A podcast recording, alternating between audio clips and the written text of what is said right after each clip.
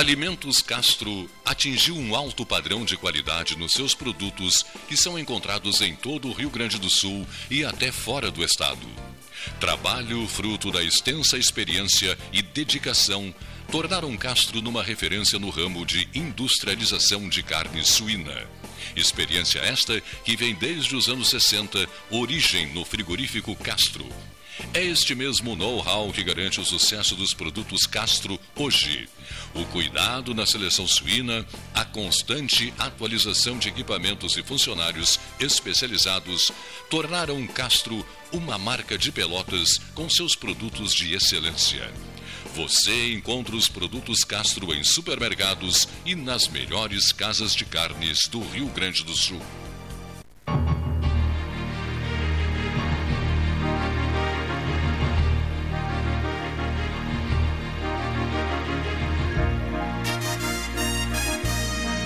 Tarde, esta é a mesa 13, mais 10 minutos, na hora oficial Ótica Cristal.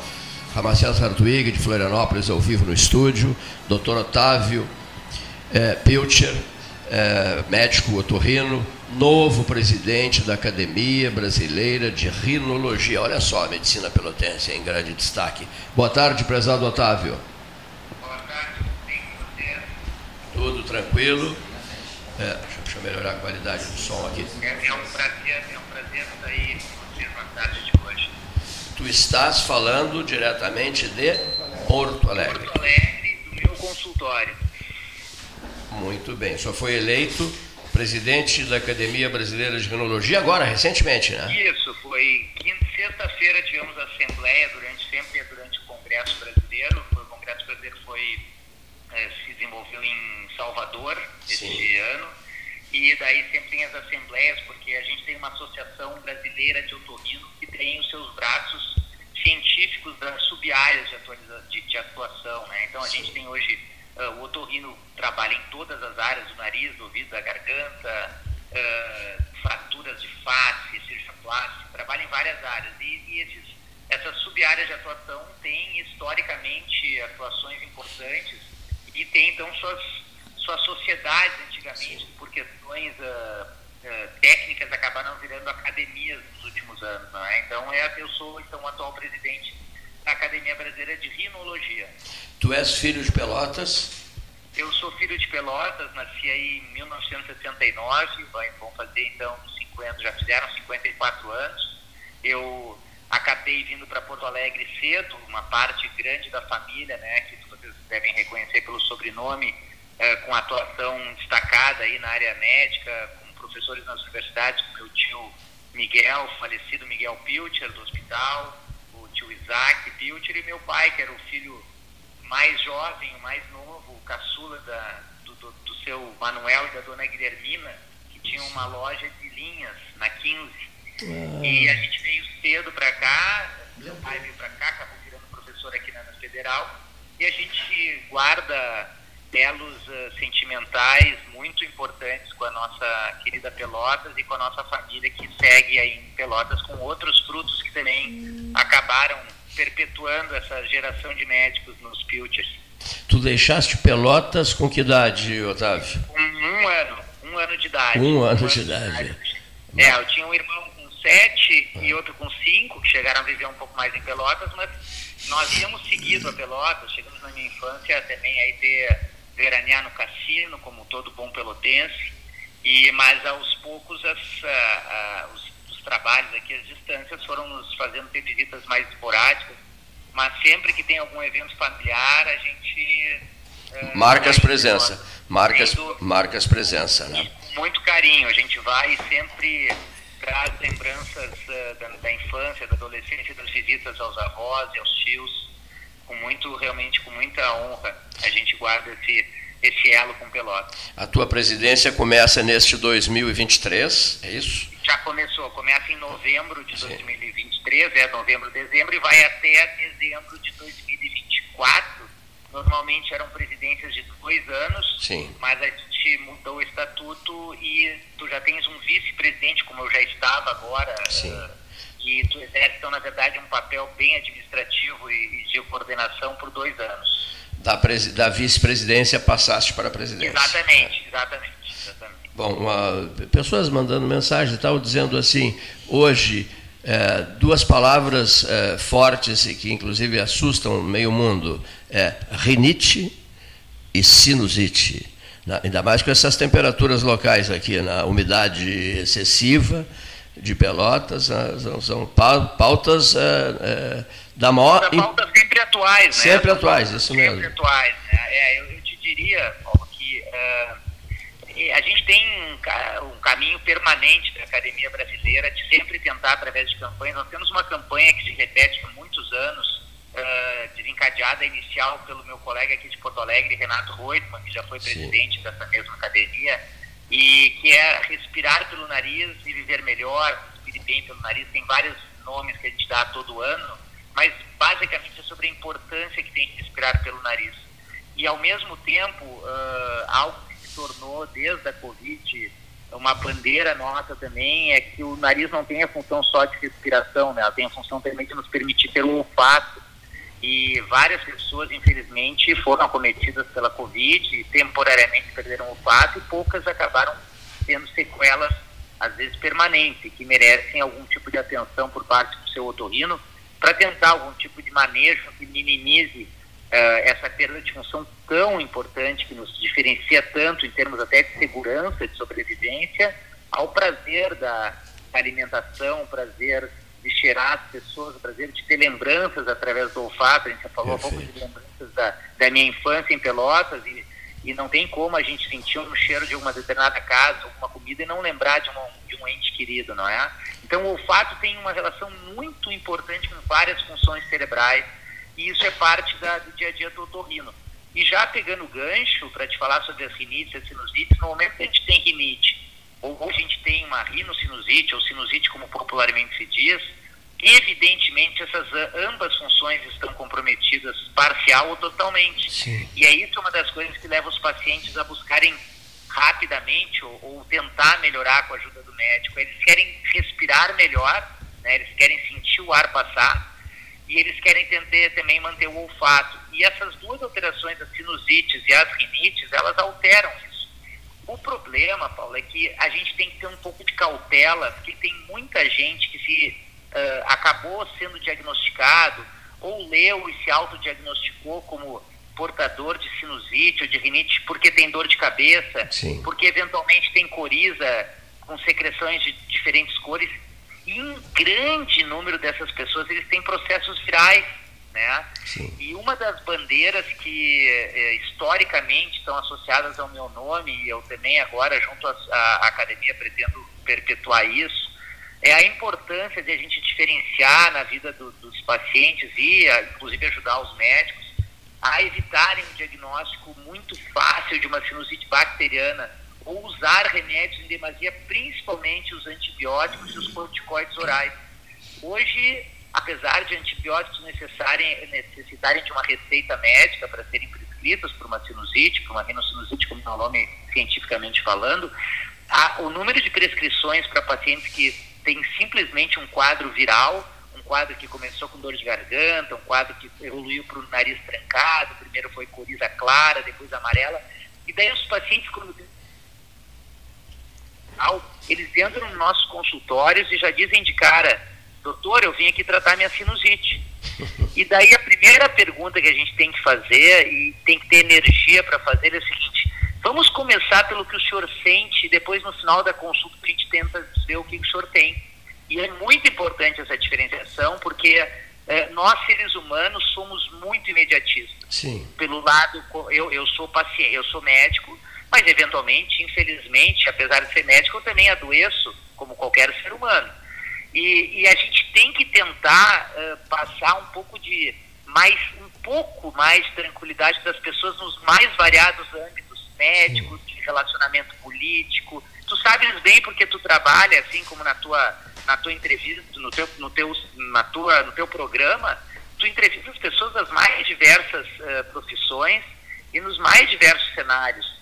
E não vai mudar a necessidade de em todos eles a gente ter mais calma para entender as coisas, para ao entender as coisas saber como se proceder para que a gente busque melhorias, mas evite os danos, porque tudo tem efeitos colaterais, as moedas sempre têm dois lados, Paulo. E os tratamentos, na hora que tu tá apertado, tu quer ficar bom amanhã, eu tenho um programa, Sim. sábado tem um casamento, mas as pessoas não se dão conta que não há mágica. Mágico é viver, entender e, e, e participar com o médico de decisões que possam ter prós e contras sempre. A frase é muito boa. Eu vim aqui para tratar da minha sinusite. que maravilha, né? O sujeito não, já, ele já vem com diagnóstico. Ele já leva né? o diagnóstico, então não precisa claro, da consulta, daí, né? Daí tu interrompe o paciente e tu pergunta assim, então tá, qual remédio que tu queres? Né?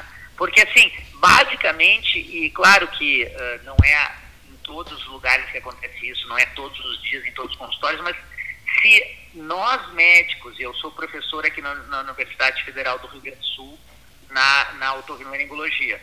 Se nós médicos não uh, tivermos a consciência de que, como médicos, nós somos professores dos nossos pacientes, dentistas, fisioterapeutas, fonoaudiólogos, profissionais de saúde em geral, o nosso conhecimento que a gente adquire durante a nossa formação e que nessas áreas da saúde nunca deveriam parar, porque a gente está sempre aprendendo. Sim nós temos que ter a capacidade de ter linguagem acessíveis ao paciente e que no final de uma consulta tu pergunte ao paciente, o senhor entendeu da maneira que eu fiz uma analogia, eu lhe expliquei, o senhor entendeu o que o senhor tem, o senhor entendeu por que nós vamos para cá ou nós vamos para lá? E na correria, que muitas vezes a justificativa para não haver esse tempo para essa explicação, a correria das consultas, o mau pagamento aos profissionais de saúde. Aí, olha, eu vou dizer, Paulo, isso não, não, não, não justifica de maneira alguma, na minha opinião, que tu não encontres ao decorrer da tua carreira palavras eficazes no explicar para os pacientes o porquê uma coisa ou porquê outra, porque este paciente que entendeu o que tu estás explicando para ele e não voltar num, médico dizendo, doutor, eu estou com a minha sinusite, e voltar dizendo, doutor, eu estou muito incomodado com a minha obstrução nasal, estou muito incomodado com a minha pressão na face, estou muito ele já vai, ao falar com seus vizinhos, familiares, explicar a importância que tem chegar e ajudar um médico informações adequadas, dar um diagnóstico. Perfeito. Com um diagnóstico as coisas ajudam mais. Uma outra questão, o, o, camarada, digamos assim, dorme, dorme, acha que dorme bem e no outro dia passa o dia inteiro bocejando, né? Isso seria é. um indicativo de apneia, apneia do sono, ou não? Seria, seria uma justificativa absolutamente adequada para que esse paciente fosse sim investigado e a apneia de sono fosse descartada como uma causa dessa sim. sonolência. Claro que existem outras doenças que podem nos fazer ter sonolência, desde aspectos puramente emocionais, a privação do sono por questões laborais de trabalho, né? Sim. Mas sem dúvida nenhuma, um paciente que não sente energia suficiente para manter o dia, que volta e meia está cochilando, que depois do almoço é, que é, cai os olhos, que não está tendo uma boa desenvoltura no seu trabalho. E eu já te aproveito, já que tu trouxeste o tema da apneia de sono, que é um tema otorrinolaringológico, pneumológico e neurológico. São as três especialidades que trabalham com a apneia de sono, tá? Uh, é muito comum, assim como você, doutor, estou com sinusite, doutor, estou com a rinite. Eles chegam no meu consultório e no consultório dos médicos e botam a mão no nariz e dizem, doutor, eu vim aqui por causa da minha, do meu ronco. Eu digo, mas, mas, mas deixa eu lhe fazer uma pergunta, por que o senhor está botando a mão no seu nariz? Não, doutor, porque eu, eu vim aqui porque eu ronco, porque o nariz não é bom. Eu falei assim, mas assim, o senhor está com 45 anos, 50 anos, há quanto tempo o senhor ronca? Ah, eu ronco agora há uns três anos, a minha esposa disse que está piorando, né? Os meus amigos dizem que é insuportável.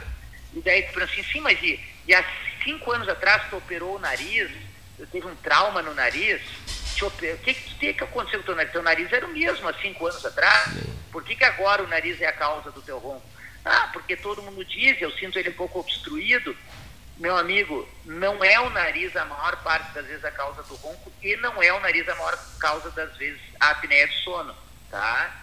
Então, assim, a gente tem que, de novo, vem para a questão de ter paciência, explicar. Um nariz bom é fundamental para um sono bom, mas ele isoladamente não causa apneia de sono. A apneia de sono, na maioria das vezes, é causada, pelo menos a obstrutiva, por problemas na base da língua, no relaxamento muscular, no uso de medicamentos. na, na, na, no uso de álcool de rotina de noite, porque eu falei, pô, eu tomo meu meu meu uísque, eu tomo minha cerveja e, e, o meu vinho, e daí eu dou uma relaxada, me baixa um pouco Sim. a rotação e eu durmo melhor. Engano dele, engano dele, ele dorme muito pior, porque assim como ele induz o sono pelo efeito do álcool do sistema nervoso central, ele relaxa as musculaturas e de barriga para cima tu começa a levar porrada para virar de lado.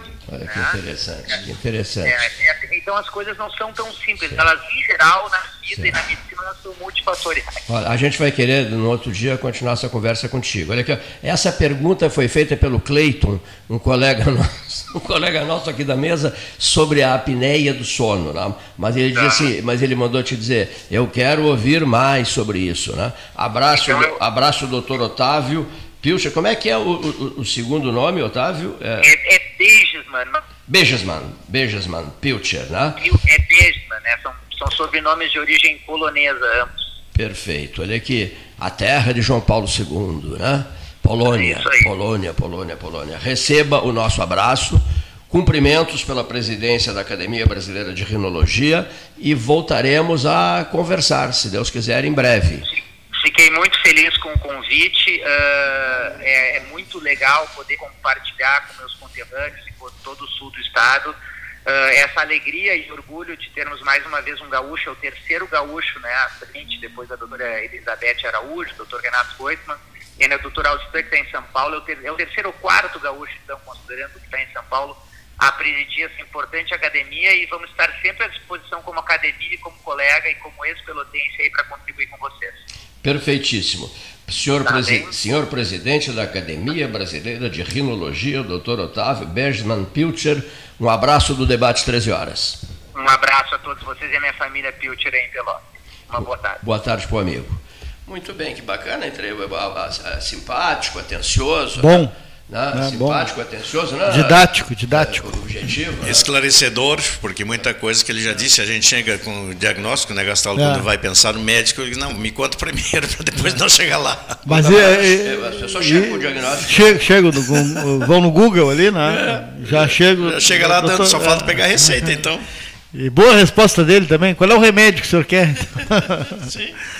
Tá. Como é que está Florianópolis?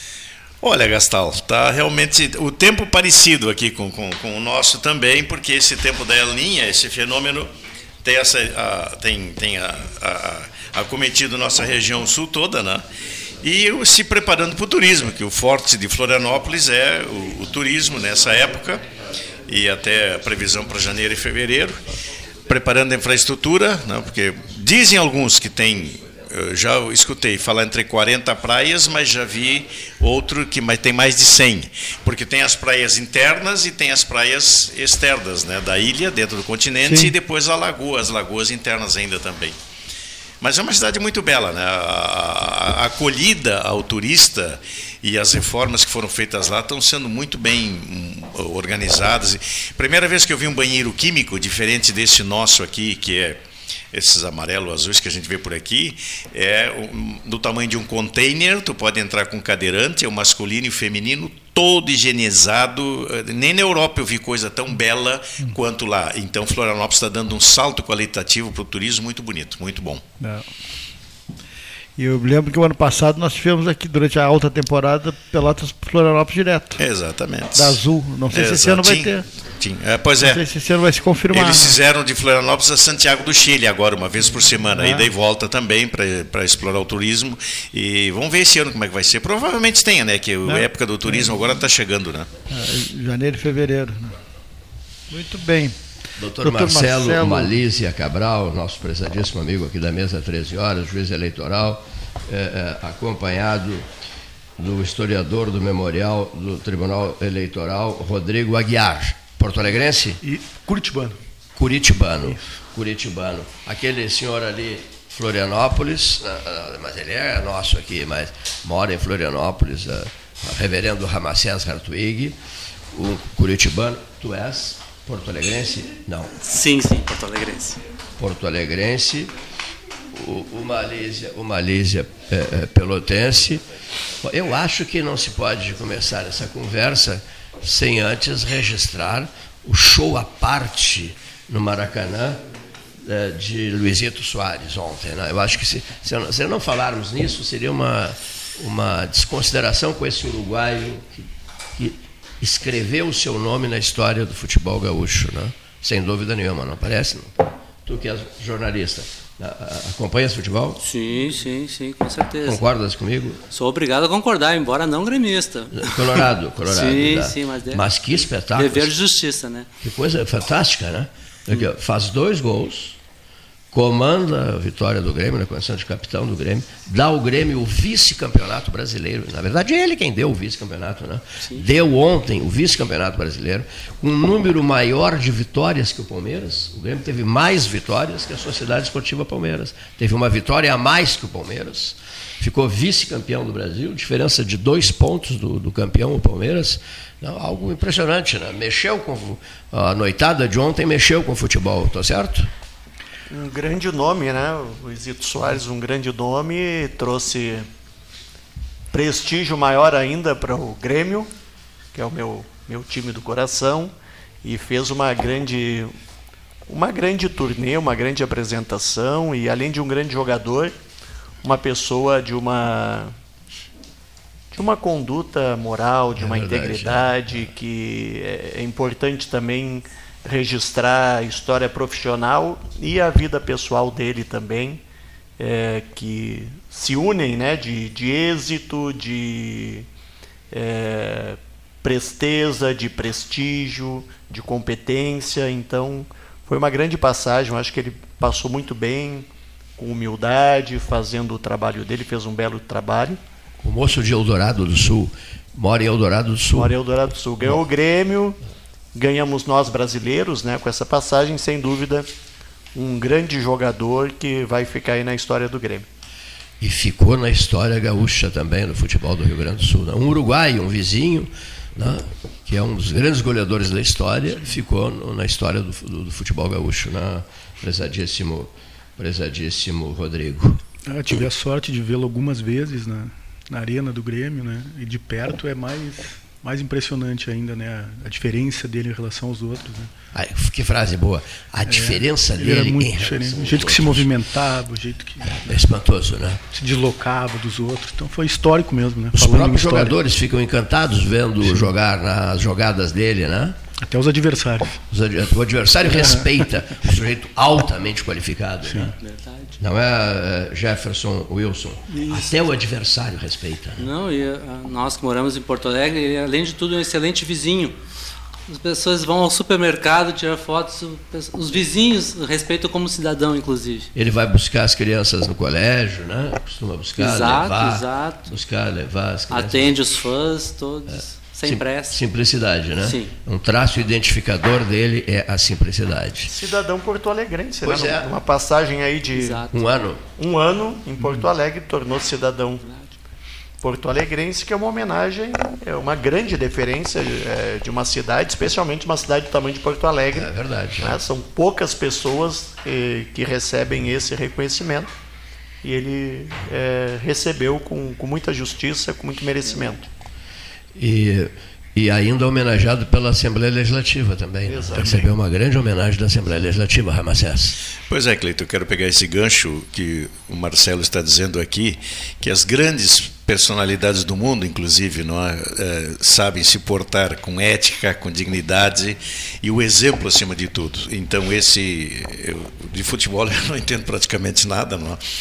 mas nas outras áreas, né, normalmente tem uma pessoa que está lá no, na, no ápice da carreira, no ponto né, da, da sua, da, da sua, do seu trabalho e lá então tem um reconhecimento porque tem humildade, tem reverência pelo, pelo ser humano acima de tudo.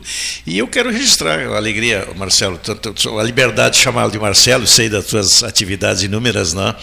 E essa semana ainda falava com a irmã Assunta, que agora não sei se sabes, ela está lá em Santa Maria, né, recolhida sei, no, sei, no, no, caso, e estamos retomando uma atividade na Casa do Caminho aqui, e lembramos do teu nome também, com a Dorinha, nosso trabalho do CONER, do Conselho de Ensino Religioso, então, que fazíamos, acho que tu ainda continuas trabalhando nesta área, né? E, de fato, né, é, esse tipo de, de atitude, né, de personalidades, é, conheci algumas que, pelo seu alto nível né, de, de, de, de exponência, João Paulo II, não, o Ratzinger e outras personalidades aí, que são humildes e reverentes e colocam o ser humano no centro da vida, que é o que a gente está precisando. Né? A ética e a moral têm que ser resgatadas, que a gente, lamentavelmente, né, vê algumas atitudes aí que ficam a desejar. Então, tenho certeza que agora no, no Tribunal Eleitoral, fiquei sabendo também, tu também poderás atuar.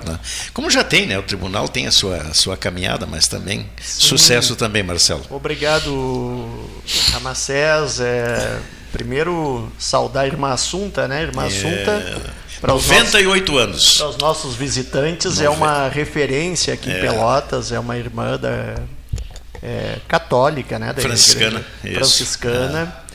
E tem um trabalho de devoção às pessoas em situação de necessidade, especialmente as pessoas que estão no sistema prisional. Isso. Que é uma população que precisa de muito apoio né, para se reerguer, para reconstruir as suas vidas e um trabalho sempre sempre ingrato, porque ainda há muita há muito preconceito, há muita discriminação, né? As pessoas é, muitas vezes porque quando alguém apoia, quando alguém ajuda as pessoas que estão no sistema prisional, por vezes sofre crítica por esse trabalho. Com né? certeza. Diz, ah, tá ajudando bandido, por que, é. que não é. ajuda quem precisa? Isso, é. né? e, e, essa visão né, de que não pode ajudar bandido e que quem está na prisão é bandido é uma visão é, da sociedade que acaba fazendo com que as pessoas continuem reincidindo, não consigam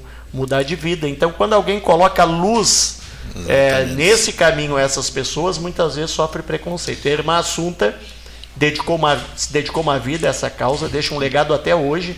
O Presídio Regional de Pelotas até hoje tem uma horta de ah, é, produtos é, naturais e chás que não, a gente não podia entrar com, com outros produtos, medicamentos. Álcool. Então, então, ela criou uma horta dentro do presídio de onde fazia os próprios chás. É muito muito boa a lembrança da irmã Assunto. Mais uma vez, eu vou aproveitar. que ela esteja bem, reverendo. Não, acho que está bem. Mas uma vez, Marcelo, nós íamos comemorar, agora não me lembro se era Páscoa ou Natal, e a irmã Assunta preparou um bolo, eu acho que assim, de um palmo de altura, por uns 40 centímetros, 50 de comprimento, mas um negócio enorme de grande. E me deu, para dizer, olha, Ramacés, tu entra lá com o bolo. Só que nós fomos passar pelo sistema de segurança, aí o pessoal da, da guarda ali, um, um, sujeito foi pegar uma, uma faca, um negócio lá para querer furar o bolo. Rapaz, a irmã, quando o cara veio com aquela faca, e eu já sabia que ia dar, ia dar complicação, porque não conhecia assunto, né? Eu, eu, segurando aquele negócio pesado lá, o cara veio com a faca e ele disse: Não, eu tenho que verificar o bolo. Eu digo: Não, moço, aqui tu não vai meter a faca nenhuma, não vai fazer isso. E não deixou, rapaz. Aí a sorte era que o Gonzaga e o, e o João Berneiro eram os diretores, nos conheciam, aí nos acompanharam, aí fomos até numa antessala primeiro para cortar os pedaços do bolo e servir em pedacinho. Mas o assunto era assim, é, ela enfrentava. Era, era uma, uma, uma pessoa que que deixa um legado e deixa. A Casa do Caminho é um espetáculo. Casa do Caminho, Casa né? do Caminho é maravilhosa. Tem um grupo, Neif, não sei se você falar, do, do pessoal do Berneira e tudo, que a irmã Assunta, pela idade, né? Ela está em Sim, Santa Maria agora. Ah, claro. E, e, ela está delegando atividades para pessoas para dar continuidade, porque Sim. muitas vezes o problema é esse, né? Uma pessoa cria uma órgão, uma instituição, depois a pessoa vai embora, morre e o negócio termina. E é então, é difícil substituir algumas pessoas. Ah, com certeza. Não consegue. É, verdade, é, é com certeza. E a Assunta, mas ela está providenciando pessoas para ficar no lugar dela e tocar adiante o trabalho que Marcelo conhece bem. Nós aqui em Pelotas, quem, né? A Casa do Caminho, era uma assunta, então, quem não conhece, né? É verdade. Fiquei, ficou comigo o assunto aqui? Não, não sei. o assunto está é com o nosso. O assunto tá, é assunto. Tá com o nosso líder aqui, o nosso âncora, é, tá, tá o, o, o, nosso timoneiro é, nos convidou aqui para falar sobre o cento e, 100 anos do Pacto de Pedras Altas, né? Nosso amigo Cleiton Rocha. Pedras Altas, Pedras sempre Altas. na ordem do dia aqui, os dirigentes, as autoridades de Pedras Altas, todo mundo sempre uma ligação fortíssima conosco ao longo dos anos. Né?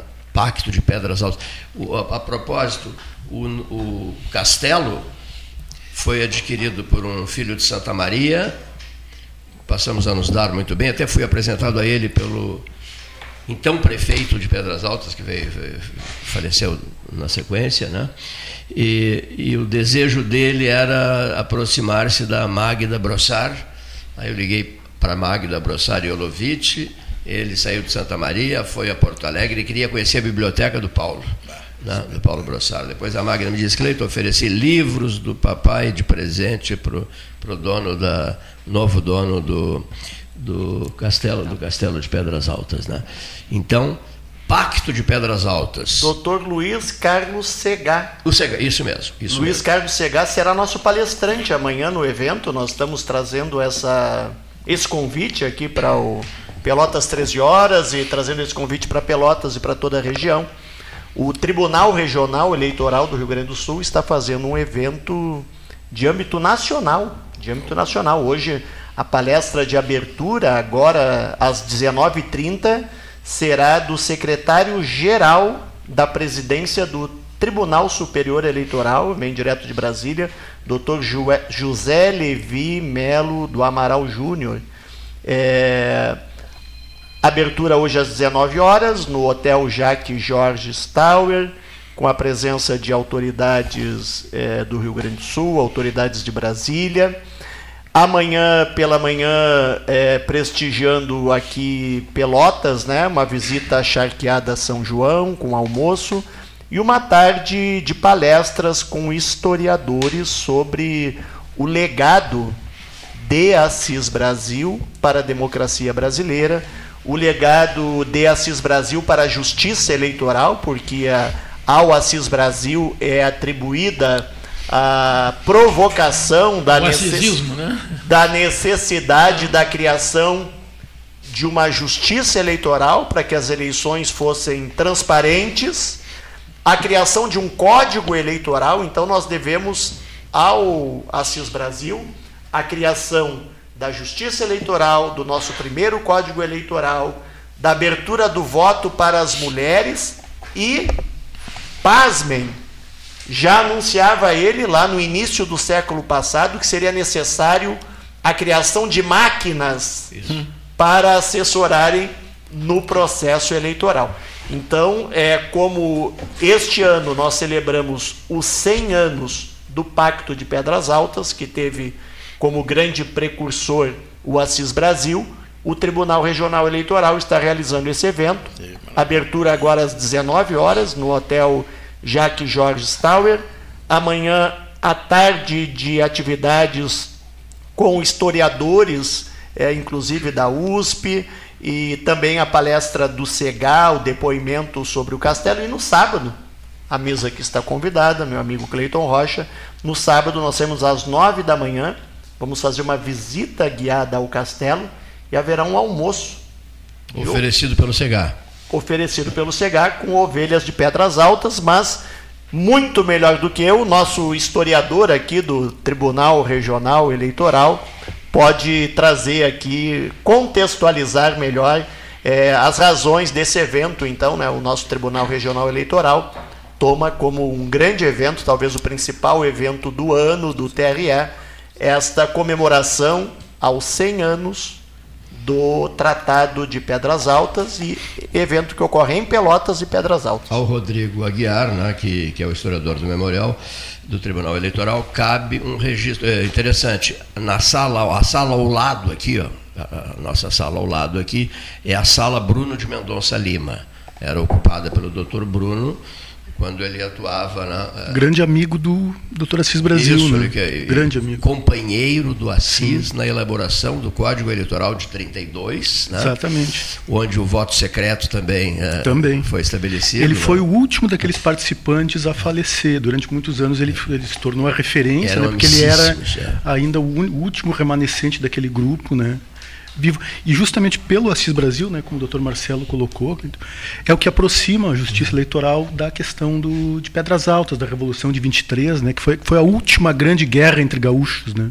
É, Ela encerra aquele, é, o século, se chama o século revolucionário do Rio Grande do Sul, iniciado com a Revolução Farroupilha, continuado com a Revolução Federalista e encerrado com a Revolução de 1923, que foi a mais curta, né, durou apenas o ano de 1923, mas, segundo historiadores, causou a morte de mil pessoas.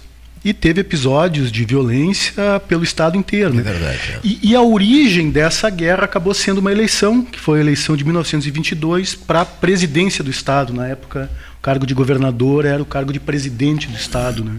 que disputou Antônio Augusto Borges de Medeiros, pelo Partido Republicano, que já estava no poder desde a década de 1890, e os federalistas que apoiaram o Joaquim Francisco de Assis Brasil, que tentava quebrar essa hegemonia do Partido Republicano.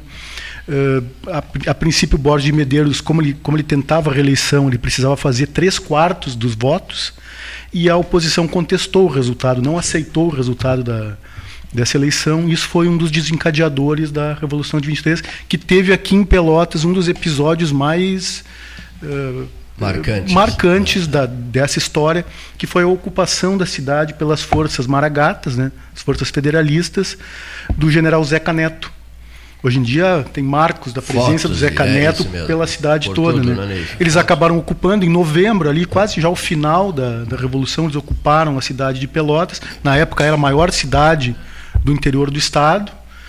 E ficaram algumas horas. Aqui teve uma, uma pequena confraternização na onde é a Praça Pedro Osório hoje em dia. Então Pelotas tem uma, uma parcela importante dessa, dessa Aqui história. Do né? do mercado ele para, aí um estudante de odontologia sobe no caixa uma coisa, manda ele parar e faz um discurso para ele. Que era Pedro Brizolara de Souza, pai do Bernardo. Ah, que interessante. Lá de Pedro Osório, viu? Lá de Pedro Osório, o, o, o, dentista, né? Sim. Pedro, padrinho, meu tio. Pedro Brizolara de Souza, teu, teu, teu tio e teu padrinho, pai do ex-prefeito Bernardo. Né? E deputado estadual, Pedro Osoriense, É, como o nosso amigo Pedro Osório tem grandes nomes, Bernardo Olavo de Souza, Cleiton Rocha. Olha lá, Neif Satialan. Neif Satialan. Olavo Gomes. Neif Ol- Olavo Gomes. Neif Olavo Satialan. Gomes Satialan e muitos outros que É. fazem nome- história aí pelo Brasil. é, o nome do Bernardo, é, uma parte é o nome do nosso avô, Olavo Gomes. Tanto eu quanto ele levamos. Homenageia, homenageia É. o avô de vocês. Né? Olavo de Araújo Gomes era o Ah, E, e, e a título de, de, de registro também, Pedro Osório é uma cidade onde atuaste, né? Atuaste. E- Sim, e- sim, E sim. muito, né? Muito É, tempo. Pedro é Osório- petrosoriense, pelo que parece. assim. Pedro Osório, O pessoal eu, gostava, gosta muito dele ainda. eu ini- inicio, a minha, in- inicio a minha carreira aqui como juiz de direito em 95, já tenho 28 anos é, como magistrado, em Pedro Osório. Lá em Pedro Osório acabei conhecendo a minha esposa, namorando, casei em Pedro Osório, venho para Pelotas em 2007, estou aqui já então é, há quase duas décadas. E agora, nos últimos três anos, por uma necessidade de juiz em Pedro Osório, fui designado, estou como juiz interino. Estou aqui em Pelotas e em Pedro Osório. Tenho muito gosto de voltar a Pedro Osório, fiz muitos amigos. Sou cidadão pedrosoriense, fui adotado por um é, por uma lei municipal da Câmara de Vereadores. Deves conhecer lá o o Pedro Feijó. Sim, doutor Pedro Feijó. É meu foi- primo? É seu primo, né? É talvez o- os, os primeiros advogados, as primeiras audiências que eu fiz no 95, a advocacia em Pedro Osório era doutor Pedro Feijó, Luiz Olúzio de Almeida, Fernando Marquesi, Isso. doutor Cal, já falecido, Fernando Marquesi também, Cal, Lu- Cal, grande Luiz amigo, Carlos eh, de Souza, Adão Orlando Alves, Tudo do meu tempo. Assim. Adão Orlando Alves. Era a, a velha guarda da né? advocacia, digamos que É. quem me ensinou, né, quem me forjou juiz, porque o juiz não atua sozinho, né, atua em comunidade, com os advogados, nas audiências. Então, esses advogados lá, OAB abaixo de 5 mil, a maioria deles, OAB abaixo de 5 mil, são Fantástico, né, aqueles que me forjaram é, como juiz, me ajudaram, me auxiliaram. Eu tenho muito gosto. E deles ainda atua o doutor Luiz Olúzio de Almeida. Eu vou a Pedro Osório semanalmente, porque estou respondendo por lá. E toda semana encontro o doutor Luiz Olúzio. Ele já deve contar 80 anos de idade e faz uma advocacia. regu- é, regula com o Pedro. mesmo. Olha aqui, É, faz o uma Cerrito- advocacia- O Cerrito inserido. Sim. O, o outro município, porque é, É, meio, a é meio estranho. de Pedro Osório É, atende Pedro Osório e Cerrito. Cerrito. E eu tive a honra de presidir a primeira eleição do Cerrito, porque cheguei em Pedro Osório em 95, é, em dezembro, logo após, eu cheguei uma semana após o plebiscito. O famoso plebiscito. O plebiscito né? que foi feito, o juiz que me antecedeu era o doutor Nedilande Massou Fabres, que é um cidadão de Arroio Grande. Sim. É a família de Arroio Grande. Eu cheguei a Pedro Osório uma semana depois do plebiscito e presidi então a primeira eleição do Cerrito que elegeu o doutor Adão Orlando Alves, foi o primeiro prefeito do Cerrito. E quando se uniram Cerrito e Olimpo, né, é. criando Pedro Osório, eu lembro da grande manchete, que é isso, 59, pode ser? 59. O batismo pelas águas a grande enchente, né? Lembra aquela enchente terrível, né? O batismo Ramacés Separou, Né? Separou não, não, os dois. Que, que uniu. Não, separou, tirou a ponte fora. Ah, sim, sim, não. Não, não, mas ah, o batismo pelas águas é no sentido de, de, de unidade, né? Mas o pessoal lá diz o contrário. Né? Pois é, não, eles dizem, dizem o contrário. Que veio a enchente. Uma outra coisa, um, um querido amigo meu, de alguns de vocês tenho certeza, eh, foi o juiz lá, o doutor Daltro Campos Gonzalez, né, que foi diretor do foro aqui em Pelotas. Né? Sim, né, já foi, foi diretor. Né, e foi juiz em Pedro Osório. Foi professor né? lá, ele, ele, foi professor, ele atuou em Pedro Osório, em São Lourenço, um filho de Canguçu, né, atua em, em Pedro Osório, São Lourenço, e grande amigo, doutor Dalto, que faleceu nos Estados Unidos é, há pouco. Há pouco doutor Jorge da Silva meses. Cardoso também. Também, doutor Jorge. Fez carreira aqui em Pelotas, é. foi juiz durante alguns anos em Pedro Osório, é uma pessoa muito querida em Pedro Osório, até hoje também. As pessoas dizem assim, Pedro Osório, o umbigo do mundo. Sabia? Nunca te disseram. Já ouvi. É, já ouvi. Osório, um Na verdade, Cleito. E os maldosos, sabe o que, os maldosos dizem, Ramazés? Ah. Cerrito, Eu... o piercing. os maldosos. Mas sabe que, na, na, assim, pensando corretamente, né, Pedro Osório é aqui, nós moramos na grande Pedro Osório. Olha só, hein? É, é a grande Pedro Osório. Tu vê que a gente até prefeito, a gente traz de lá. Ah, sim, sim, sim. Deputado. Cuidado, né? É, claro. Duas vezes, né? Duas vezes prefeito. Bernardo, de lá? Foi duas? Duas vezes prefeito. Bernardo foi duas vezes deputado. prefeito. E deputado. É. Quando ele morreu, eu era prefeito. Quer dizer, estava licenciado, né? Mas... Olha aqui só.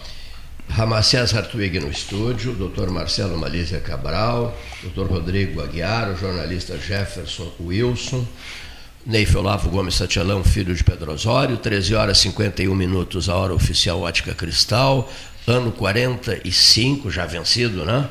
Dia 6 de novembro. Nós estamos em direção o ano, ao centenário. O ano já. 45, estamos caminhando para o ano 46. É uma curiosidade minha. Vocês chegam, o, Marcelo o de gravata, da, da, o Fábio Scherer de Moura que me disse, se eu não colocar a gravata, ele sente muito calor. Que, é, que, é, que, é, aquele casaco e gravata deixa ele bem à vontade. Eu, eu, tô, eu tô com calor hoje, Cleiton, e eu não sou adepto, eu não ando dia a dia de gravata. Eu costumo andar de camisa sem gravata.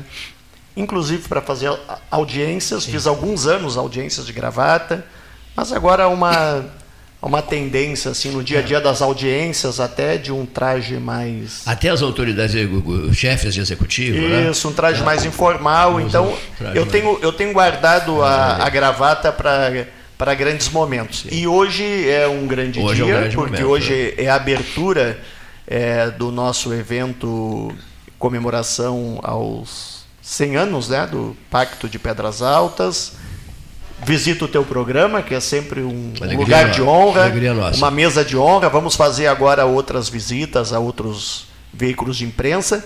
Às 15 horas, o Tribunal Regional Eleitoral hoje estará na Câmara de Vereadores executando um trabalho de conscientização das crianças, dos jovens.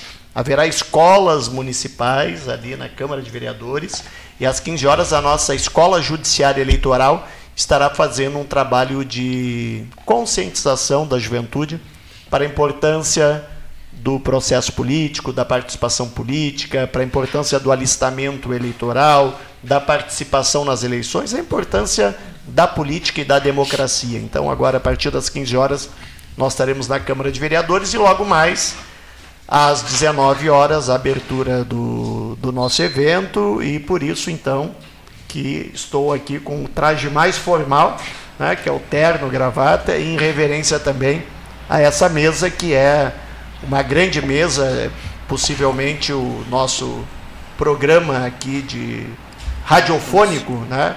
mais importante do Rio Grande do Sul e, por que não, do Brasil também, pela sua história, pela sua longevidade, pela qualidade dos integrantes da mesa e pela sua tradição de independência, transparência. Né? O Pelotas 13 Horas é uma mesa que recebe a todos, todos os temas, todos os assuntos, todos os partidos políticos, né, É verdade. É e verdade. grandes debates e grandes, é, grandes conquistas, Pelotas e a Zona Sul têm é, chegado, têm alcançado graças a essa mesa de debate. Então, vale aqui Olha também só. a gravata. Sabe, a- Vale, vale a gravata para o Pelotas 13 A horas. gente Obrigado. nota que a indumentária vai mudando, mas é, é, é lenta. É, o né? próprio Marcelo Quando falou comecei isso, a dar né? aula no Pelotense em 1967, 1967, é exatamente essa. Os professores iam de gravata, Sim. menos eu. eu tinha 20 anos. Vou de gravata? Não, não vou de gravata. Tive assim um problema porque uma diretora não achou que eu era aluno. E o que que eu estava fazendo fora de aula? eu estou indo de uma sala para outra. Aí tinha que me explicar, entende? Mas os professores eram de gravata. Um calor e eles de gravata, entende? Mas aí tem alguma coisa disso tudo mudou, mas não o nome. Porque a gente fala interno, mas não há terno. Porque falta o colete. né? Meu Deus. O colete tem que ser Colete, três elementos, né? O casaco, calça e colete. O ministro russomano usava né, ah, terno, Colete. gravata, colete, e ele ficava sempre com o ventilador apontado para ele. Sim. Em casa. Meu- em casa. Meu pai, meu pai foi gerente aqui das Sim. lojas Masa uma vida inteira. Né, o seu Cabral, Sim. que está conosco, 92 anos, Espetáculo. mora comigo, 90 e mora comigo, pescamos segunda-feira agora no quadrado, que ele gosta de pescar. Fomos segunda-feira de manhã, nosso programa foi pescar no quadrado. O meu pai usava terno com gravata e colete, porque o Mas era uma loja de trajes finos, diariamente de segunda a sábado. Ele não tinha um terno sem colete. Um terno E- sem colete. E é. até hoje, quando ele me vê, até Estranho. hoje, quando ele me vê trajado, várias vezes ele pergunta: não vai expor o colete? E, é- e ficava um traje elegantíssimo. Ah, não, é e hoje é difícil de encontrar. Dificílimo hoje. Difícil. Até- não, difícil. A agora- não ser fazer, a, a não ser fazendo por alfaiate em lojas de, de traje masculino é dificílimo Não, de e a, encontrar. e a, o e a gurizada tá gostando de botar uma camisa, uma comprida, né? E o colete, mas tem que ser. O colete é aquele com ci- com citinha atrás, Sim, assim, né? o Amarrado. Tem que ser aquele colete. E acha um colete desse. Hum, Tem que É mandar difícil. fazer. né? Ou então comprar um terno com colete, que é raro. É raro. né? E ah, vamos usar o colete também, mas não com casaco. E o seu gravata. Cabral no verão também, não podia estar 40 graus, Sempre. sempre de terno. É, verão e inverno, Maravilha. porque era o cartão de visitas, né? Era, era a loja que tinha, naquela época, Papai Noel do Maza. é, até, os anos, até os anos 90, eu acho que a loja de trajes masculinos era é, indiscutivelmente a loja Eu mais. tenho um episódio. Tinha mais oferta. né? Eu tenho um episódio que eu acho que é com teu pai. O Diogo, irmão do Bernardo, morava em Pedro Osório, e um dia vieram, tá? estavam comprando e o Diogo pegava aquelas araras assim, com os ternos, né? E juntava tudo. né? Aí, acho que era- ah, tenho quase certeza que era o pai, ele vinha lá e arrumava direitinho aquilo. Sim. Aí, em seguida, pouco, ele ia lá, juntava. Até que uma hora ele estava juntando, ele saiu, o Diogo saiu de trás, ele é pequeno, tem, um, sei lá, 10 anos, menos. Né? Saiu de trás assim, ah, era tu que estava fazendo isso, estragando o meu serviço. ele achou que botar tudo junto era arrumar, né? O episódio que eu não, que eu não esqueço. Que maravilha, seu Cabral no São Gonçalo pescando, que maravilha, olha só que Quadrado, maravilha. Que maravilha, quadrado. que Quadrado. maravilha. Famoso, hoje famosíssimo quadrado, né? Endereço bem, bem destacado, né? Hoje. É, é um, é um ponto turístico quase da cidade, né? De turismo interno, não é um local de É. pessoal Sim, que sim, não vem de fora, mas o pessoal da cidade. Turismo interno. Se reúne É, ali. se reúne ali. Se reúne. Muito bem. Eu gosto muito desses turismos internos da cidade. né? Fiquei sabendo esses dias que tem locais assim à noite para se encontrar estudantes para conversar. Então tem um dia que é no, no Poço São José, o outro dia é ali naquele é, de frente à católica, mas que é quartas-feiras, né? E, a, e o policiamento já sabe, então eles vão ali, já ficam ali e tal, e a gurizada fica ali, né? Eu digo assim, eu pensei assim, é uma coisa boa, porque ficam protegidos ali, né? É. Ficam protegidos. Pedro Osório, melhor banho, Praia da Orqueta. Ah, sim. No Rio Piratini, com aquela sombra maravilhosa. Ah, cheia de pitangueira e araçazeiro. É o Foi nosso turismo interno lá, né? Exatamente. Eu fui, fui, fui a primeira vez me banhei no Rio Piratini, eu já estava em Pedro Osório há 5 é. ou 6 anos. Ali é o Rio Basílio. Rio Basílio, né? É. Quando eu comecei a namorar minha esposa, que é minha esposa até hoje há 23 anos, a Angélica, meu sogro convidou nós para passarmos um domingo na Urqueta, na nas árvores da Urqueta, é. da Urqueta, fazer um churrasco, tomar banho no Rio Piratini. E ali ele me disse que tinha um, um provérbio em Pedro Osório que quem toma água do Rio Piratini não sai mais de Pedro Osório. Não sai mais. E eu, Águas doces. E eu tomei banho no Rio Piratini e tomei água. Eu queria muito casar com a filha dele. Eu tomei, olha, tomei quase um balde d'água para ficar em Pedro Osório e fiquei de fato. Fiquei muitos anos em Pedro Osório e conservo vínculos a, é, a até hoje diz com que a gente sai em Pedro Osório, mas Pedro Osório não sai dentro da gente. Não sai dentro da a gente. A frase é boa. É. A frase é boa, né? Eu, eu não uso Pedro Osório, eu uso Vila Olimpo.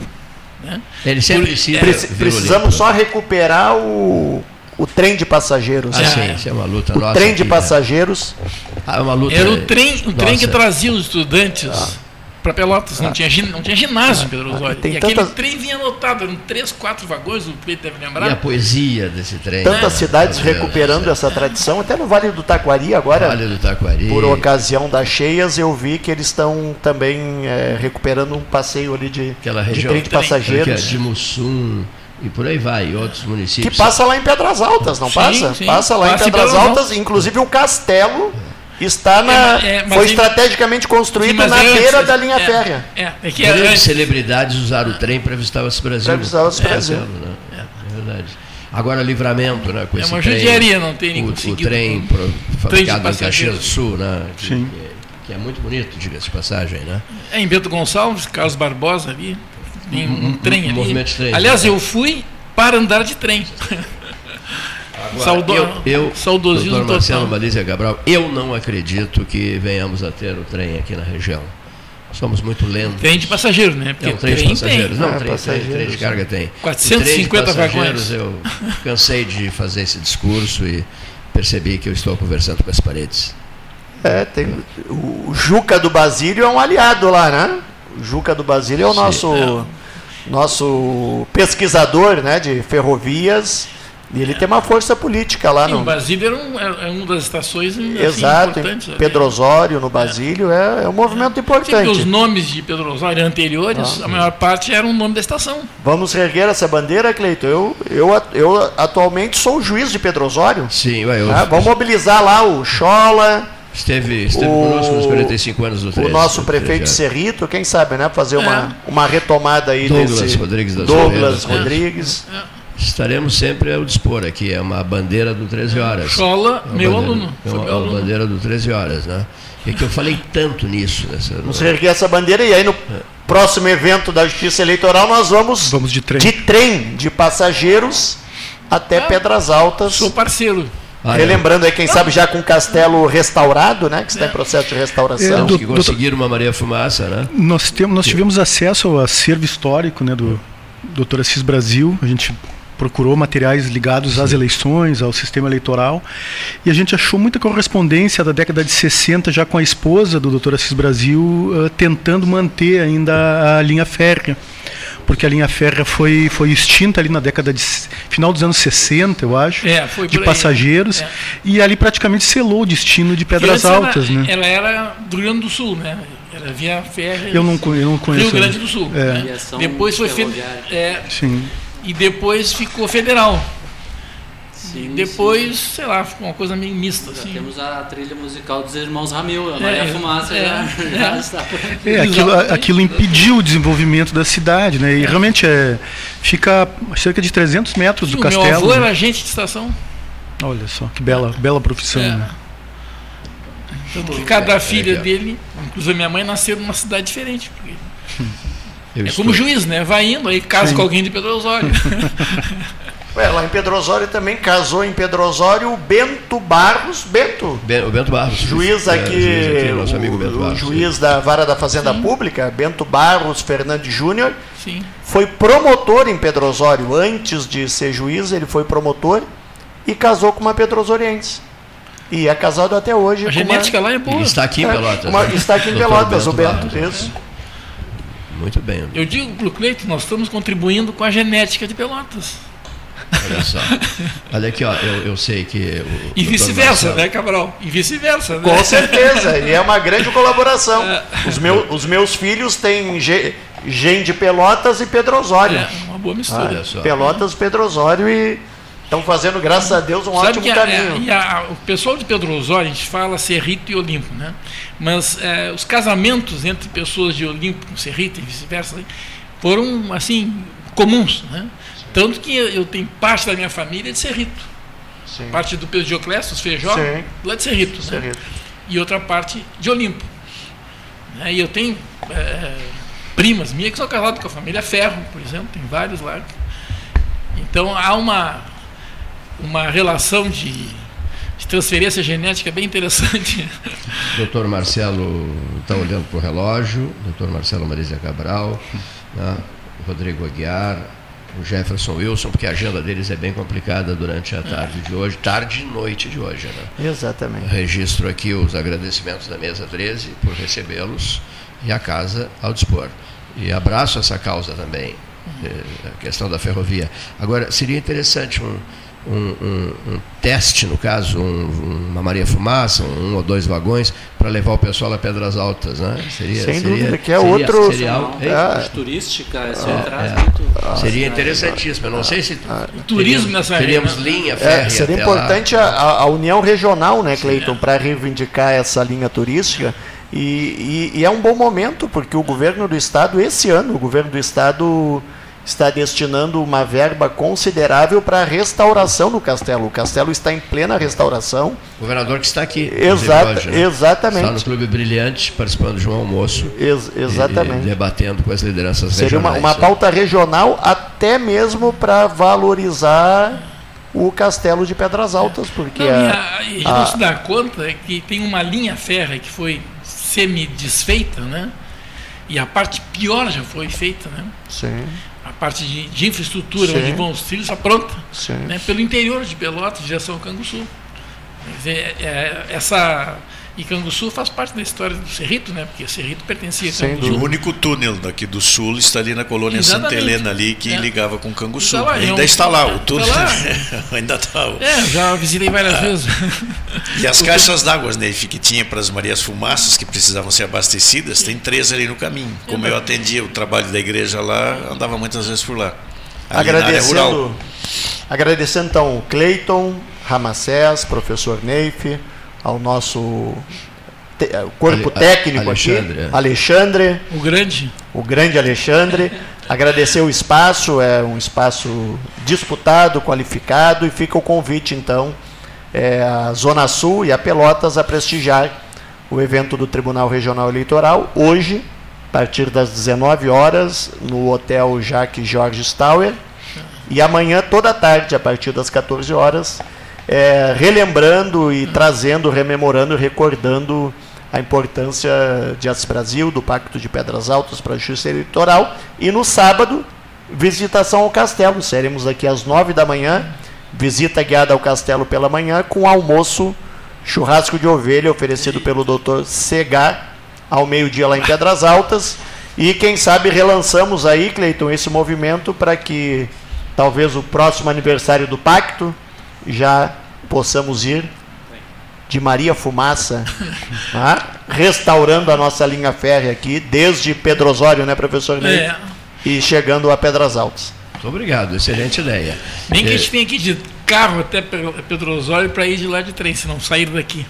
A partir de Pedro Osório. Vamos às nossas mensagens, por favor. Mesa 13, 14, 14 horas, 8 minutos, hora oficial Ótica Cristal.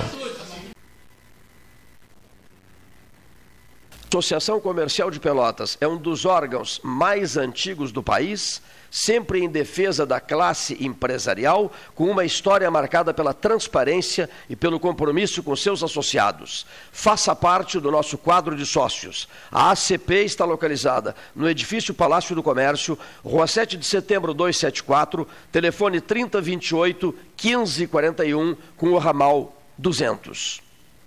Do plantio ao pós-colheita, a Planfer compartilha conhecimento em defensivos agrícolas, recebimento de grãos e assistência técnica especializada com as melhores soluções para a sua safra. Com nossas quatro unidades, atendemos mais de 20 cidades na região sul do Rio Grande do Sul. Estamos em Pelotas, na rua Marquês de Olinda, 89. Entre em contato pelo telefone 53 3223 4433 e siga arroba Planfer Oficial. Planfer, nossa agricultura mais forte. Quem trabalha no campo como você sabe que só existem duas opções: crescer ou crescer. E para isso é preciso ter muita força de vontade e a força do Banrisul, o banco que mais cresce no agro aqui no estado. Com o novo Plano Safra Banrisul, mais de 11 bilhões serão disponibilizados para o custeio e investimento da safra. Saiba mais em banrisul.com.br barra Plano Safra. Pensionista do IPPREV. A prova de vida voltou a ser obrigatória. E para que não haja suspensão do seu benefício, é necessário que você realize a sua prova de vida no mês do seu aniversário. Para isso, basta acessar o App Servidor RS ou ir em qualquer agência do Banrisul. Mais informações em nosso site. Um lembrete do IPPREV. Governo do Estado do Rio Grande do Sul. O futuro nos une. Marque Mais recomenda folhado doce, mignon ou pão de mel. O gosto de biscoito caseiro é tradição. Biscoitos Zezé. Carinho que vem de família há 55 anos. Marco Investimentos XP, uma empresa pelotense, a maior assessoria de investimentos sem conflito de interesse do Brasil. Comece hoje mesmo a cuidar do seu futuro e viva mais tranquilo. As melhores soluções patrimoniais, financeiras e corporativas você encontra na Marco Investimento XP. Venha tomar um café com um de nossos especialistas e simplifique a sua vida financeira. Nosso endereço é na Avenida Dom Joaquim, número 1515, loja 2, no edifício Moinho Office em Pelotas. Minuto Simers. O Sindicato Médico do Rio Grande do Sul representa e defende os médicos sob todos os aspectos em prol de adequadas condições de trabalho e valorização profissional. Além de oferecer assessoria jurídica, contabilidade, plano de saúde e diversos benefícios. Associe-se ao Simers e tenha defesa 24 horas. Ligue 51 3027 3737. Sabia que se IPTU ativa uma Pelotas melhor, é com ele que investimos na pavimentação e iluminação de ruas e avenidas, na renovação dos espaços públicos e na construção de uma cidade mais eficiente e acolhedora. Possibilita também superarmos os obstáculos nos momentos mais difíceis, como após as chuvas dos últimos tempos. Acompanhe os prazos de pagamento e os descontos no site pelotas.rs.gov.br barra Fazenda. Prefeitura de Pelotas. IPTU em dia, cidade em harmonia. Nas estradas administradas pela Ecosul, você está protegido 24 horas. Precisando de apoio, é só ligar 0800 724 1066, que também é WhatsApp. O Centro de Controle Operacional agilizará o seu atendimento. E se quiser reabastecer as energias, já sabe, os postos de serviço de atendimento ao usuário estão à sua disposição, oferecendo conforto e segurança em pontos estratégicos das rodovias 24 horas por dia. É só chegar. Ecosul, sempre perto de você inglês, espanhol, alemão, francês, italiano, japonês, mandarim e português para estrangeiros. Todas estas línguas você aprende no MAB, Centro de Idiomas, nas modalidades presencial e online. Procure o MAB e habilite-se para o mundo. Rua Santa Cruz, 2121, fone WhatsApp 53 981 42 1100.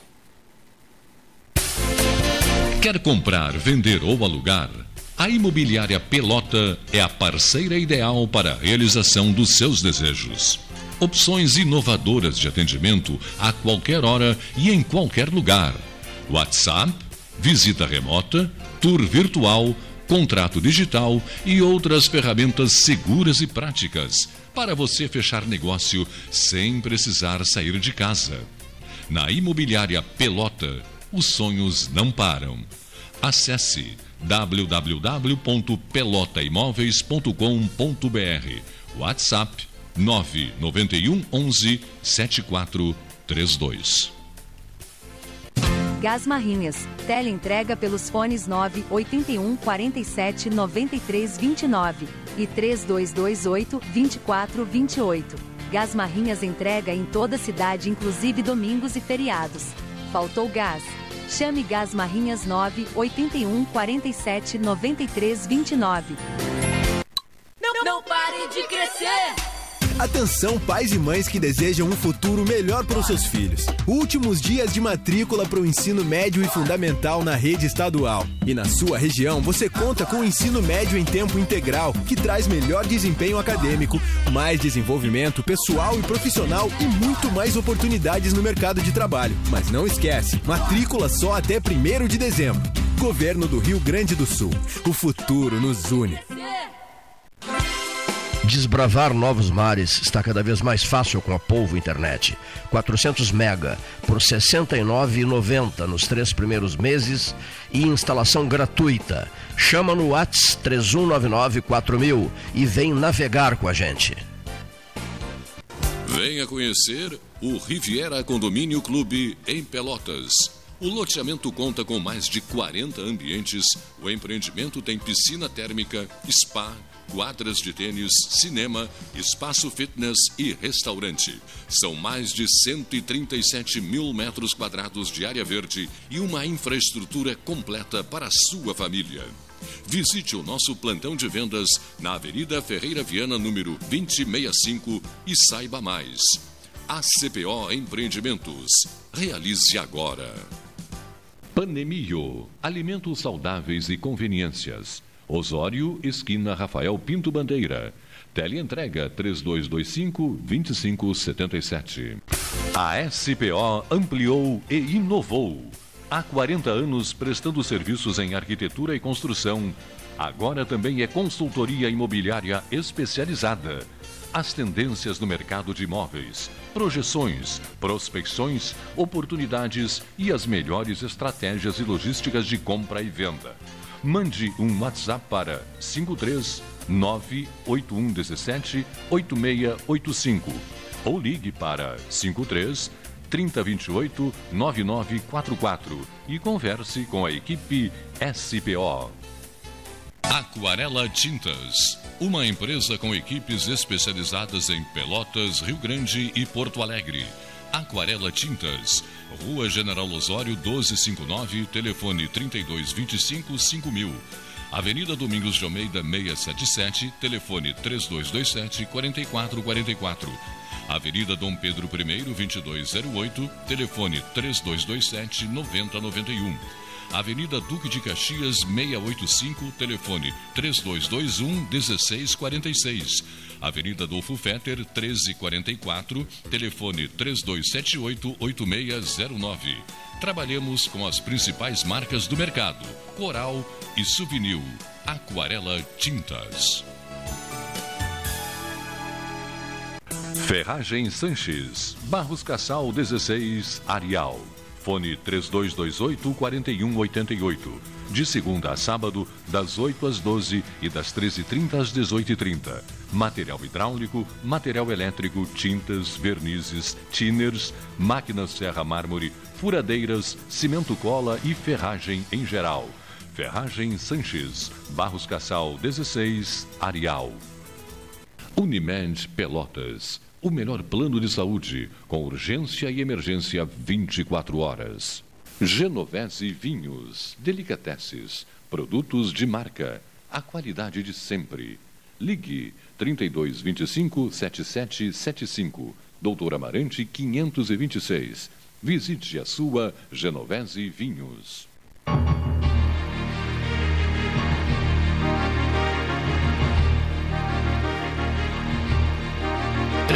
13 horas 14 e 18, na hora oficial Ótica Cristal, Calçadão da Andrade, Calçadão da 7 de setembro. Peça Gás Marrinhas pelo 981-479329. Eu insisto, 981-479329 e, e também 3228-2428. Albano Marrinhas, Lázaro Marrinhas, o Gás Marrinhas presente no dia a dia de Pelotas inglês, espanhol, alemão, francês, italiano, japonês, mandarim e português para estrangeiros. Alô, João Manuel King. Todas estas línguas você aprende no MAB Centro de Idiomas nas modalidades presencial e online. Procure o MAB e habilite-se para o mundo. Santa Cruz 2121, telefone WhatsApp 53981 42 1100.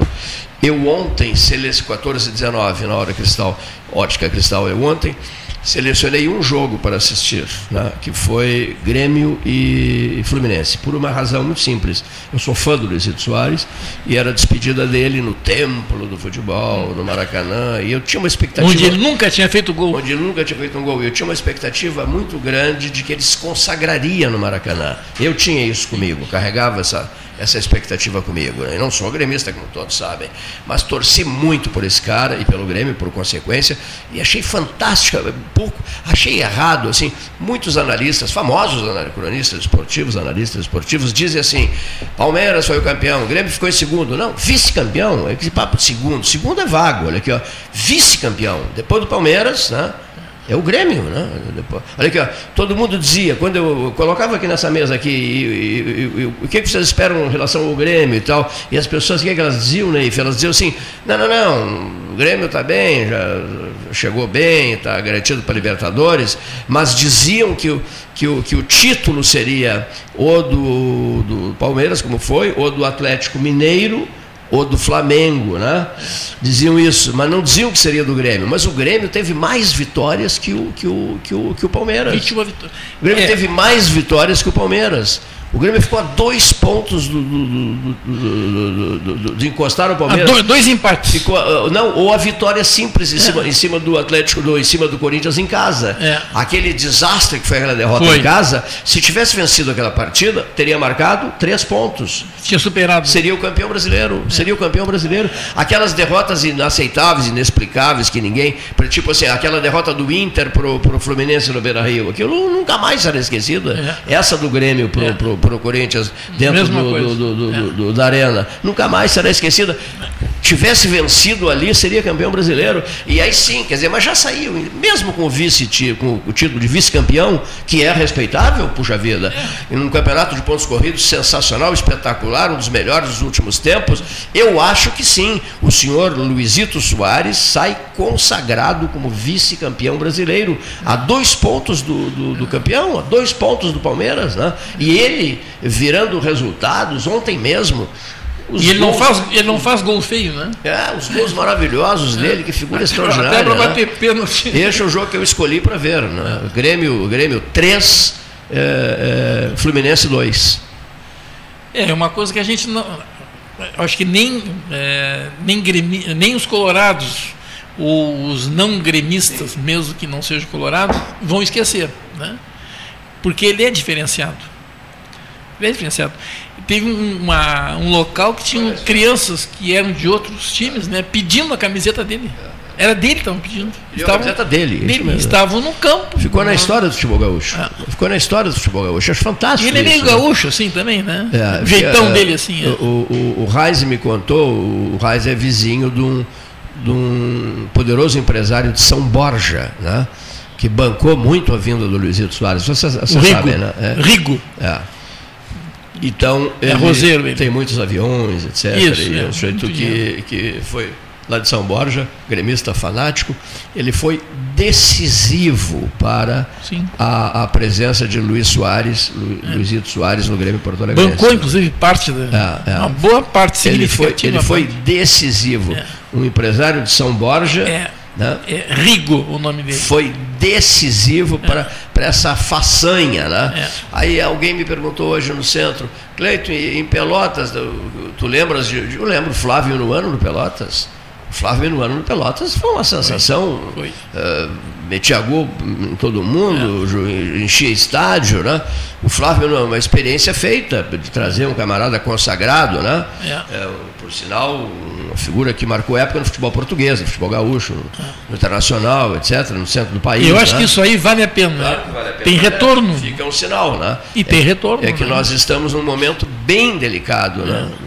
Em matéria de futebol, tanto nós de Pelotas quanto o Rio Grande não é Ramacés. Ficou muito momento, caro o futebol profissional. Bem delicado. Bem Ficou delicado. muito caro. É, em Rio Grande, eu me lembro quando eu estava lá, ainda há uns dois ou três anos atrás, se falava, quem sabe, eh, Neif, juntando os três times, né, o, Rio Grande, o São Paulo e o Rio Grandense, e fazer uma espécie de uma coligação, unir as forças para pelo menos. Não, é, pois é. é, é, o, é a rivalidade é que vai. É, não teve jeito, não teve jeito. Não, não foi possível nem sentar para conversar. Então, mas aí que vem a ideia, né? Quer dizer, se fosse possível, né? Pelo menos revitalizar um Impossível. time. É. Não, não foi possível. Mas tem, tem uma coisa que acontece, Impossível. e ontem eu fiquei sabendo, né? O, um menino, 15 anos, né, 15 anos, é, jogou no Farroupilha, assim, novo, novinho, né? Aí o progresso levou ele para treinar, né? E parece que o guri não, ah, não deu muito certo e tal, e aí alguém disse assim, não, esse guri vai pro Grêmio. E ele está indo jogar no, na base é, do Grêmio. É. 15 anos. Entende? Ou seja, nós não valorizamos esses guris. Com certeza. Né? Não valorizamos. E não dá porque, oportunidade, porque, né? Não dá, não, não, não nada é disso. Não claro, tem. E pior do que isso, consegue dizer, nada. existe um sistema que aquele, os caras que enxergam esse aqui é bom, hum. né? E ele voa direto para fora. Não fica. Não adianta para não fica aqui. Fica. Antes ficavam, né? Ficavam na região. Agora sim. Agora estava falando aqui no, no Chola, que é o prefeito Pedro Osório, jogou no Pelotas, jogava no Pelotas, jogava bem. Era, é. Ele teve um problema de lesão que afastou, mas ele estudava também, ele é médico, né? Ele também estudava. E isso era uma coisa muito comum, também ficava estudando. Mas é, é, normalmente, se nós fôssemos trazer para os dias de hoje, teria ido jogar na base do Grêmio e tal, lá, ah, não deu bem certo, manda para Chapecó. Né?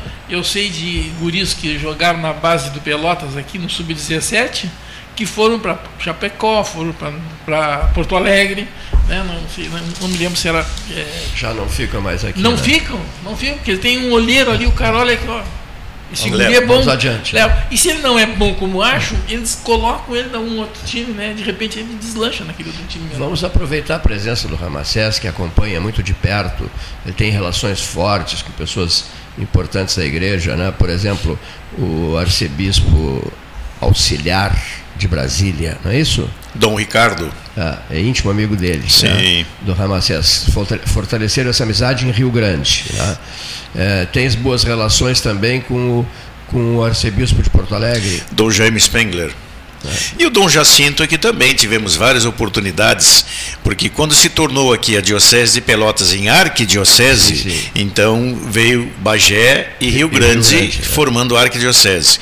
E o Dom Jacinto, evidente, né, é, feito né, arcebispo, nas nossas conversações ecumênicas do grupo do CONIC, do Conselho Nacional de Igrejas Cristãs, onde a minha tradição, a Igreja Anglicana e a Romana e a de Confissão Luterana são fundadoras em 82 desse grupo. Eu tive a graça de estar na Assembleia eh, ainda quando seminarista nessa, nessa ocasião. E de lá para cá, então, as, as relações ecumênicas uh, evoluíram muito. E nesse momento, então, o, o, o Dom Ricardo Ruppers está secretário-geral da CNBB em Brasília. E o Dom Jaime Spengler, que é o bispo de Porto Alegre, presidente foi eleito presidente CNBB. nacional da CNBB. De fato, né, a, a Igreja Católica Romana, nessa. Uh, são dois anos, ou dependendo, quatro anos, dependendo do mandato, vai ter muita coisa a ver com o Rio Grande do Sul e fazendo muita coisa por aqui, né? Porque afinal são daqui. não se dá conta né, que é, a igreja anglicana ela é católica também. Sim. É católica. Ela não de, exatamente, não é romana, mas, mas é, é, é, católica anglicana, porque a palavra católica né, vem do latim católicos, que significa igreja universal. Não essa que tem por aí agora, não, mas a igreja espalhada pelo mundo todo.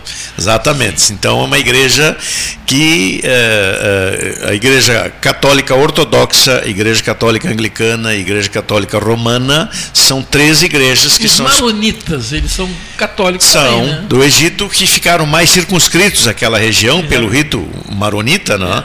mas são católicos também quanto os ortodoxos também. A diferença é que para a igreja romana, por exemplo, que é a mais conhecida, né, tem o Papa que diz lá o sumo pontífex, né? É o que está na, sum, na, na ponta, não tem mais Sim. ninguém acima dele.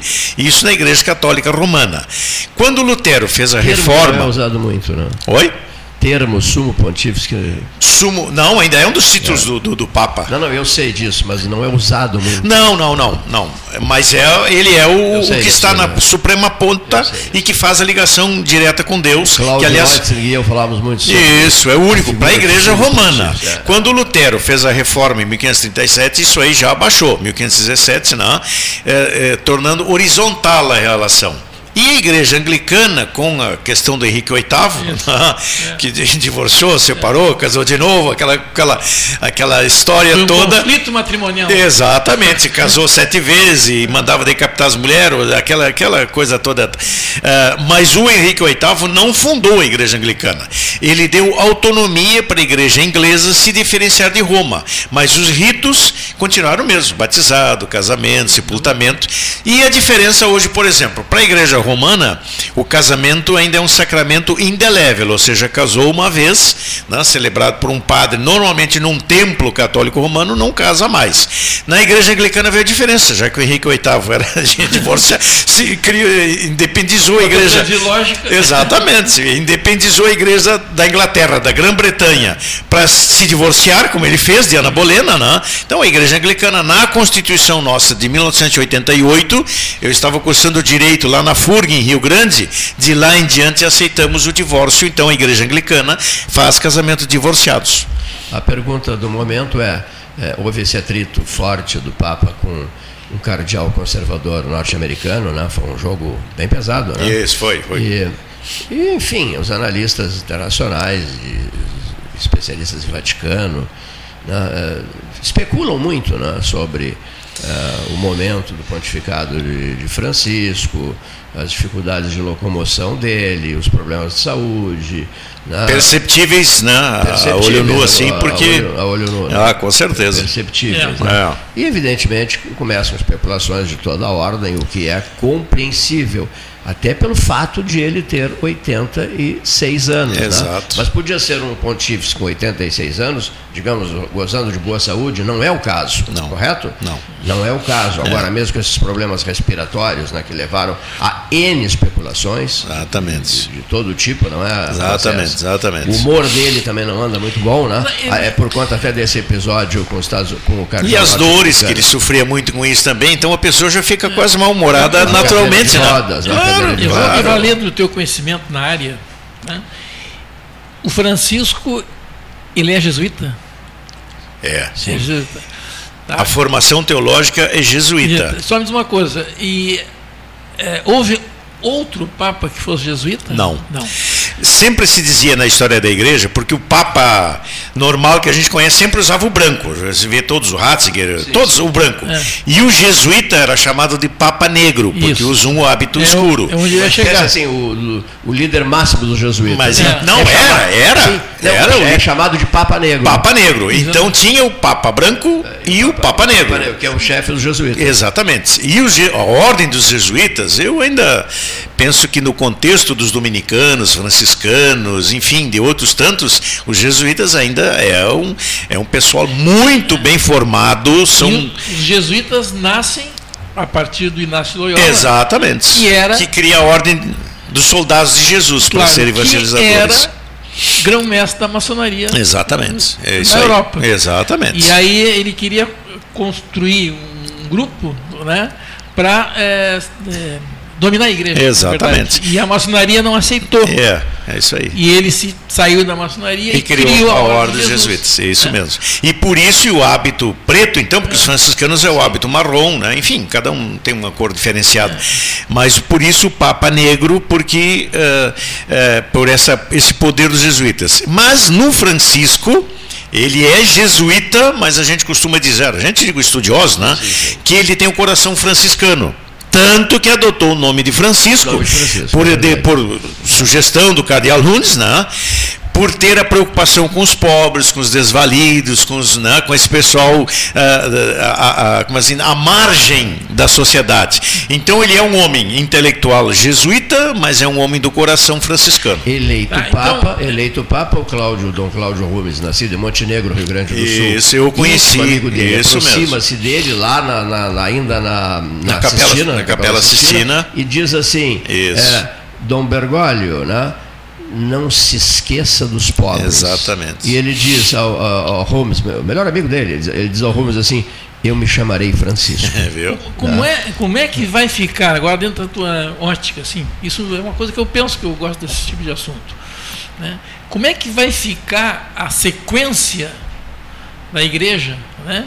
Porque a impressão que dá é que houve uma, uma, uma fusão né? na parte superior da igreja, né? não sei se eu posso chamar assim, né? sim, sim. uma fusão entre essas duas correntes. Na cúpula. Na cúpula. É. Né? Isso, é, de alguma maneira, isso vai interferir no, na, na sequência. Com certeza, né? com certeza. Com certeza. E mais, Neifi, eu comentava antes com o Cleito, que também gosta do assunto, né? nessas últimas nomeações dos cardeais, eh, era, pra, era, era se, se cogitava assim, nas, nas, na boca pequena, nas relações internas, que eram ter pelo menos dois brasileiros dois entre a lista, e dois progressistas, inclusive. Não houve nenhum. Observe, ele veio ao Brasil mais de uma vez, é, né? E gosta e do Brasil. Apaixonado pelo Brasil. Não foi a Argentina, mas veio mas, a, mas diz que vai, né? Sim, diz que vai. O Papa argentino até telefonou pro, pro, pro, Milley, pro Milley, o Milley né? houve um certo atrito é, entre os dois, que é, não sei se era é, uma, uma, uma fofoca de comunicação. Ele, ele vira outra face. Mas olha aqui. Senhor, com certeza, claro. Mas ainda mais com o Milley agora. Ele é apaixonado pelo Brasil. Sim, é sim. E é apaixonado por Aparecida. Exatamente, né? exatamente, exatamente. Né? Mas isso que o Neif disse é, é uma coisa, é uma coisa, é um, um assunto interessante, né? Porque realmente franciscanos também é uma ordem muito grande na igreja, né, romana, é. E, e, tem o poder do trabalho popular com os pobres, exemplo do Francisco. Os jesuítas têm a academia e a ciência do seu lado. Então, uh, com certeza, Bergoglio juntou as duas, esses dois elos, não? O, o, o, o intelectual, o jesuíta de formação, com o homem de coração para a pastoral da igreja romana. Essa é a, a vamos dizer assim, a incógnita que agora a igreja romana tem para decidir o seu caminhar futuro é, agora, né? É, para que lado vai? É, eu, tô, eu falei isso porque eu, eu lembro de uma outra coisa. É nessa nossa região aqui, né? que há todo esse conflito entre jesuítas, Sim. a igreja é, tradicional, como é que eu é, chamar? Não, os não jesuítas da igreja. É, né? tradicional. É, é, basicamente isso, né? É, e o, o resto das igrejas, né? Nós, nós temos aqui na nossa região e essa, essas mudanças todas que aconteceram, principalmente que envolveram por uma sequência o Tratado de Madrid, né, que sim, é, sim. sucedeu o Tordesilhas. Isso. um dos motivos foi exatamente, essa, exatamente. esse conflito, né, que não era com a igreja, era com os jesuítas. Exato, exatamente. Tanto é, é que as nossas reduções aqui, né, ainda ali, Sim. Né, em, é. em, no, no, nossas reduções jesuítas, né, o nome não me diz isso, mas com certeza, né, e é interessante também notar que tanto Portugal quanto a Espanha eram países católicos, e são, né, são. absolutamente é. católicos, e entravam em conflito pela questão das ordens. Tem toda a razão. Agora, com certeza, eu, o, o, o, Papa Francisco tem dado sinais né, de, da, da, sua idade, né, alguns uh, vestígios de, de doenças. Claro que com a idade nós vamos chegar com alguma delas também. Então, Uh, com essa nomeação desses últimos cardeais, mas não são todos eleitores, né? Que só pode ser uh, dos quase 300 cardeais, não chega a 100, 120 os eleitores por causa da idade, né? Dos 75. É e, então, uh, mas há uma perspectiva de ver. Só que Alguns até dizem que os avanços, o progresso né, que o Francisco conseguiu ter em algumas questões em relação ao domínio da cúria, já agora pela idade, pela deficiência, ele já não consegue mais manter. Que era quase como o Ratzinger também, né? no final do, do, do, do ministério dele, não tem. Ah, porque a Igreja Romana é uma instituição né, quase de dois milênios, né? então tu não muda de uma hora para outra. Né? Tem e tempo, tem coisa, caminho. É, e uma outra curiosidade minha. É, a famosa corrente progressista e a famosa corrente conservadora. Né? Não dá para estabelecer, é, fazer projeções né, assim, na, na pressa ou no desconhecimento, né, que, enfim, todos que, que se tem, né, é, para o futuro conclave. Né? Não, não, eu, eu, não dá para fazer projeção não. nenhuma. Né? Nesse momento, Nesse momento não. Não, não com certeza. Eu, eu me arrisco a emitir uma opinião sobre isso. Ah, né? Claro. É que a, a Igreja Católica ela é de uma miscigenação cultural fantástica. Né? Porque existe igreja em tudo que é lugar. Sim, é né? católica, exatamente, Cató na expressão então, do termo. É, então, a, a, a, questão cultural de cada lugar claro, onde tem claro, um padre, um bispo, um cardeal, né? um arcebispo, um cardeal. Então, interfere nesse conjunto. Lógico. Né? Interfere. Claro. Né? Bom, aí é que eu imagino a dificuldade que deve ser para um Papa para harmonizar isso. né?